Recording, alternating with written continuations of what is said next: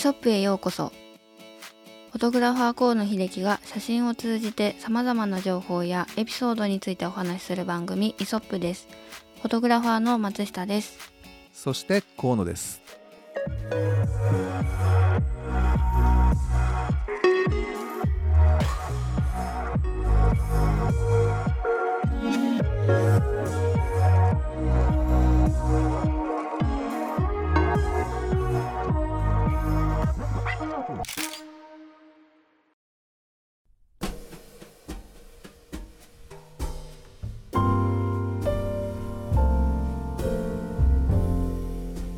ということでいや今回は、えー、2人でお話しすることになりましたがどうですか松下さん？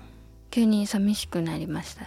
ねっていうかやっぱさあのーね彼ら2人のなんか存在感ってでっかいね、そうですね、うん、何が一番困ったかっていうと今回のさこの今喋ってるのをアップする方法からして全部彼らがやってたからもうそこをねまずあのほら覚えていくのが大変じゃなかった？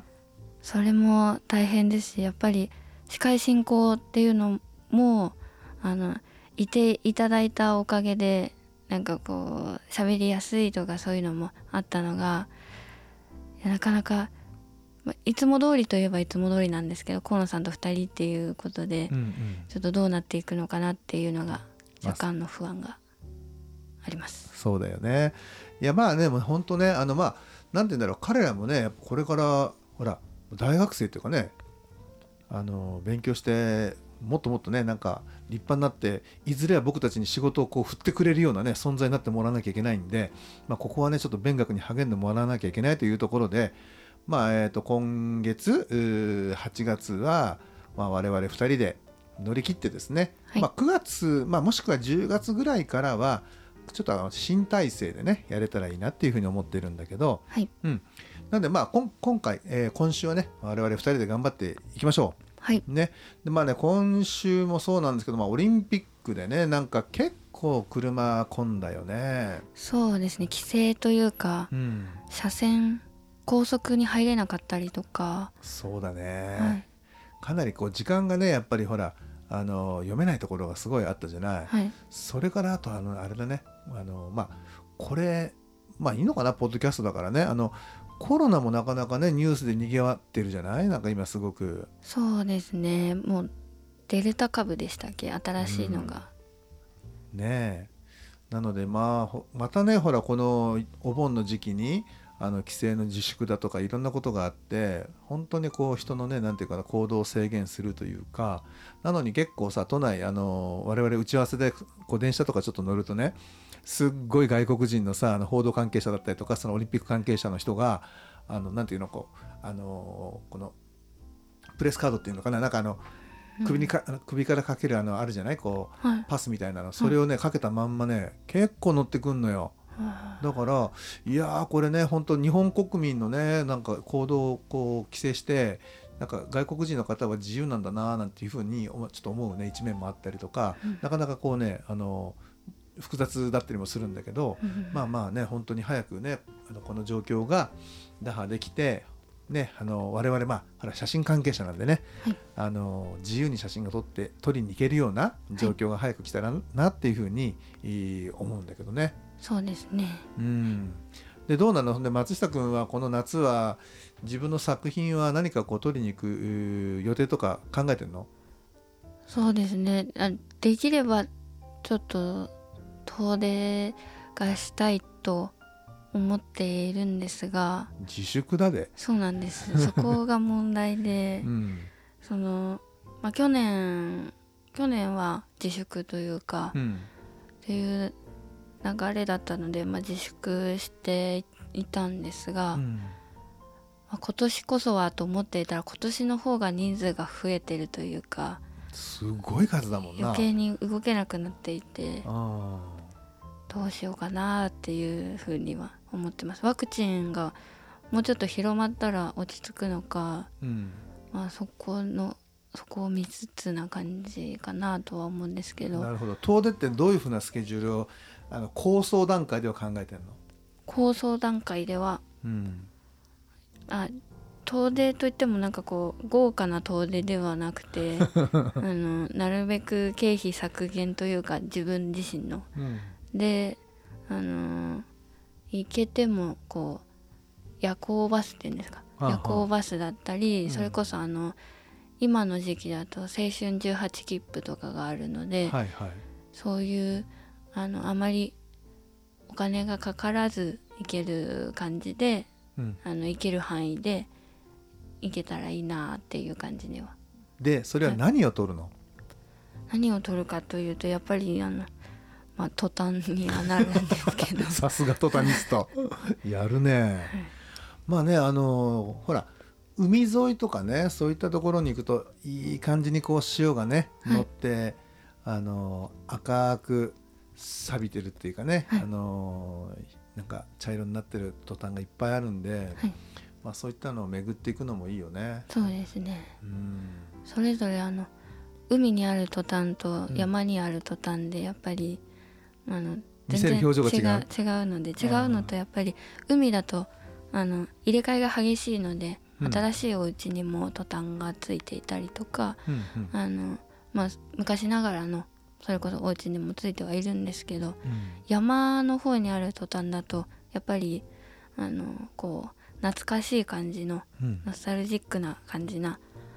いいい風に言うとというかうんうん。にあのトタンがいろいろあしらわれてるというか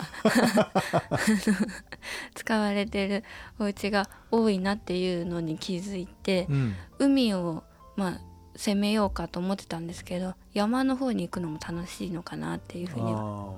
思いました。ーなるほどね。山ね、はい。山だったら逆にさ、はい。西か東かって言ったら東じゃない？そうですね。東の方に行ったことがあのほほぼないのでうん。どんな感じかっていうのも分からなくてその、まあ、時間がある時じゃないと冒険はできないかなと思うのでまあ確かそに、ね、そっちを攻めるのもありかなと思います。うん。そりゃそうだそうだ。それがいいだね。河野さんは夏はどうされる感じですか？僕はね夏はねあのーこう使い慣れてないカメラがあるんでね、そのカメラをマスターしっかりしておきたいなっていうふうに思ってて、はい。なのでえっ、とまあやはり、まあ、そのカメラもねあの人物で使ってこそっていうところがあると思うので、まあ、誰かモデルを探して立ててでそのまああのモデルのこと作品作りを一緒にできたらなっていうふうには考えてるんだけどまあそれもまだ本当漠然的なね話なので、うんあのまあ、これからといって今日今日のこの収録は8月の何日だ？今日は8月の8 8日だ。日です。8日ね8日だから、もう本当にこの今週の話にもなっちゃったりとかもう大至急でいろいろ決めていかなきゃいけないんだけれども、はい。まあ少しねなんかそういうふうな形で、えー使い慣れてないこうねあのカカメラを完全マスターしていきたいなというふうに思ってます。はいうん、皆さんはね本当どういうふうなねあのお盆というかこの夏をね過ごすのかあのまたねなんかこう僕はこうするよっていうのがあればねえー、とツイッターとかにえー書き込んでもらえたらいいなっていうふうに思います。はい、お願いします。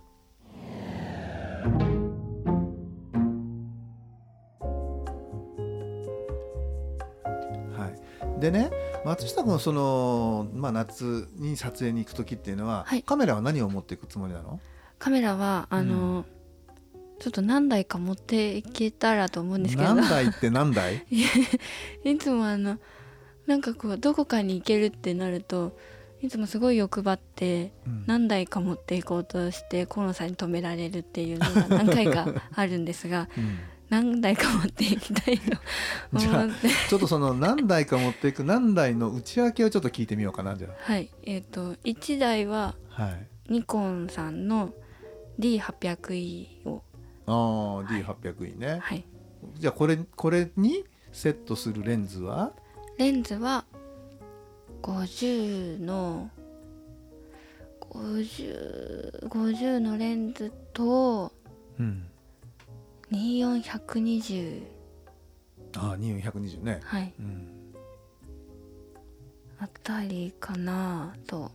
思います。なるほど。そして？そしてえっとキャノンさんの A-in-1 を持って、うん、持っていきたいこれはフィルムカメラだ。はい。あなるほど。でレンズは？レンズは今 50mm をついているのではははまあじゃあ基本はあれだ50ミリベースってこと、そうですね、それと、うん、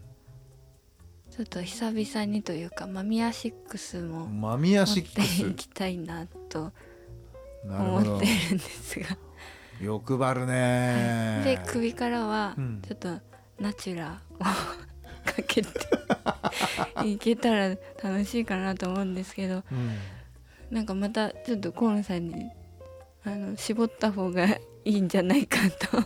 言われるかなとも思ってます。うん、まああれだよね。あのー、いやそれは全然ありだと思うの、はい、4台ぐらい4台だよね今のでね、はい、デジタルがあってあとフィルムが3台か、はい、うん。なんであれなんだけどえー、っとねそうまあでもそうなっちゃうよね。まあわかる気はする。うんうん。ねでもまああのすごくね撮るのは楽しいしあのたくさんねあの撮れる時に撮った方がいいしいろんなところ見て本当に歩き回る時に、はい、その重さでねくたびれないんだったら、はい、あのそれがそ,、まあ、それだけのねあのものを持っていけるのが一番ベストだとは思う、はい、うん、ただまああの撮る時ってね、人間ほら1台のカメラしか持てないわけだし、それからあとその移動中にその、ね、重量で要するにカメラだけだったらいいんだけど例えば、ね、お洋服あの着替えがあったりとかなんか他の荷物があって、その重さ含めてでその、ね、移動でねヘトヘトになる可能性があってもう着いた時には えもう、まあ、なんかもう撮影いいかなみたいなことになっちゃうんだったら、えー、少しこう例えば、ね、その日え午前中と午後とっていうふうに分けてで午前中はじゃあこの2つでいこうとかで午後はこの2つを使おうとかなんかそういうふうに何て言うのか少しねその行った先であのカメラを絞るだとかねそういったことはあのしてみるのもいいんじゃないかというふうには思う。なるほど、うん、はい。まあ、そうやっていくとなんかこう例えばあのほら時間帯を考えるのよ。朝だったらまあ午前中から昼過ぎぐらいまでは光割と強いじゃない、はい、だとしたら、まあ、中盤とかちょっとこう絞りがねあった方が安心できるようなあのフォーマットもいいのかなとかってなれば、はい、じゃあうんと間宮6と、はい、から何、えー、ナチュラと。とかっていう組み合わせもありだありだろうし、はい、からあとまあ夕方夜面取るんだったらねそうするとどうしてもやっぱほらえーと、マミヤ6のレンズとかだったら28とか4とかだったでしょ？確か開放が、はい、まあ、フィルムだとはいえちょっと1段2段絞りたいよね。そうそうなると夕方夜目には向かないからそこはじゃあ例えば、ね、D800 とそれからあとうんとその A1 とかにするとか、何、はい、かねちょっとこうほら自分が撮る時間帯とその途端との組み合わせでカメラをねあの2機種ぐらいに絞る。持っていく時には4機種持っていくんだけど、うん、撮る時には2機種ぐらいに絞っておいた方がなんかね集中して撮れるかもしれない。なるほど、うん、確かにそうそうですよね。ね。はい、でで一番のポイントはね、はい、撮る時はすごく楽しいからシャッター回るんだけど、はい、一番大事なのは撮ったらすぐに現像するってこと。はい。ね、はい、現像する。これね本当にねこれなんつうかなえっ、ー、とね名前がね沈蔵現像だか現象だかというなんかそんなのがあって要は撮った後にそのフィルムがやっぱもうそこに光が当たってるわけだから化学変化をあのあの起こしてこうねずっと変化していくので、はい、あの早めに現像に出さないと逆にあのかえってあのよくなくなっちゃったりとかね撮った写真がよくなくなっちゃったりとかする確かね現象があったはずなのよ。はい、これ、ね、ごめんなさい僕ちょっと今正式な名称覚えてないんだけど要は心臓沈んだ像がなんかこう変化を起こしていくっていうふうななんか意味合いだったと思うんだけどそれがあるんで、まあ、とにかくね撮った撮影フィルムは速やかに現像に出しましょうっていうのがあのフィルム撮影ではポイントになる。はいわかりました。そのなのでまあ、あのお財布の問題もあるとは思うんだけども まずは現像書に投げつけて、はい、えー、現像お願いすると、はい。ね、よろしくって言ってそそこから、えー、っとね、お金の算段をするとかしていかないといけないのかなっていうふうには思います。はいわ、かりました。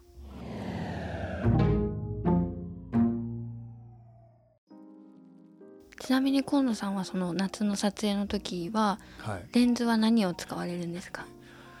いきなり尋問ですね。うん、これはね、やっぱね、50ミリがベースに、やっぱ僕も50ミリになるかな。うん、ただまあ。ねえーまあ、ポートレートなので5080、まあ、結局さそれでいろいろねこうね絞っていくとはい3550ミリ85ミリぐらいにねうん落ち着いちゃうのかなっていうのがね正直なところうんなんだけれどもあの本当にねあの50ミリってすごくなんていうかな難しいある意味難しいんだけども寄っても引いても撮れるレンズじゃない？はいだから普通に使えばね本当普通の写真になっちゃうの。なので本当に50ミリの画角をよく吟味していきながら撮影をしていかないとなんかねこう普通の写真をね量産しやすいのも50ミリだったりするから、まあ、そこら辺ねこうメリハリだったりだとか、まあ、その構図の部分だよね。あのどのぐらいこうウェイトをしっかりこうねかけて、えーパースをつけていくいくかとかなんかそういったねなんかところとかも気をつけながら、まあ、じっくりねあの普段のほら仕事の撮影と違うじゃない？はい。仕事の撮影はほらやっぱり10分下手するとね10分15分の中で表紙取って中5ページ取ってみたいなねあのことがあるようなすごくこう時間とのせめぎ合いがあの繰り広げられたりとかするんだけれども、まあ、あの今回のこのねあの夏の撮影っていうのはある程度時間が許されるっていうか、まあ、自分で時間の配分ができるっていうか、まあ、そういう撮影だから、まあ、しっかりねあのファインダーの中と相談しながら、うん、あの自分のなんかなこう、まあ、得意な部分だけじゃなくてねなんかこう普段ややらないことだとかそういったこととかにも、まあ、目を向けて、うん、シャッターを一枚一枚はい。切っていこうかなっていうふうには思ってる。うんまあそんな感じでね、あの夏の撮影はまあそれぞれね、まあ、松下君も僕も、あのちょいろいろ自分なりにね頑張ってなんかいいものを撮っていけるようにはい。頑張っていきたいと思い思います。っていうか頑張りましょ頑張りましょう、ね。はい、う。なんでこれを聞いてらっしゃる方もねなんかあのいろんなまあジャンルを撮ってらっしゃる方もしくはもしかしたらプロの方聞いてないと思うけどね。聞いてないと思うんだけど、まあ、プロの方だったりとかまあいろいろねあの写真に携わるか携わる方はい。うん、あの聞いてくれてると思うんだけれどもまあまあ本当にねフィルムで撮るんだったらとにかくねあの撮ったらすぐに現像に出す。そしてデジタルの方は撮ったらすぐにげ自分で現像をするはい。っていうふうにね心がけて、えーお互いねあのいい作品を撮っていきたいと思います。ということで、ね、まあ、今回ちょっと短いんですけれども、えーまずはお二人様の、えーイソップはここで終わりにして、はいえーまた、えー次回へというふうにつなげていきたいと思います。はいまあ、次回もしくはその次次回には誰かねちょっとこうあまりにも2人では寂しいので ねあの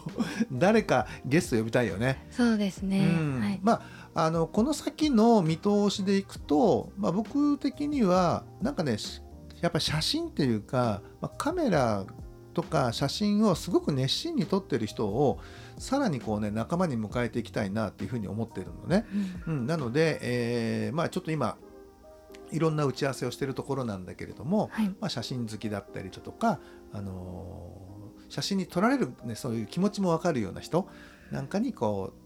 う参加してもらいつつ、えー今までは割とこうほら本をタイトルにね、あのそれぞれのこう考え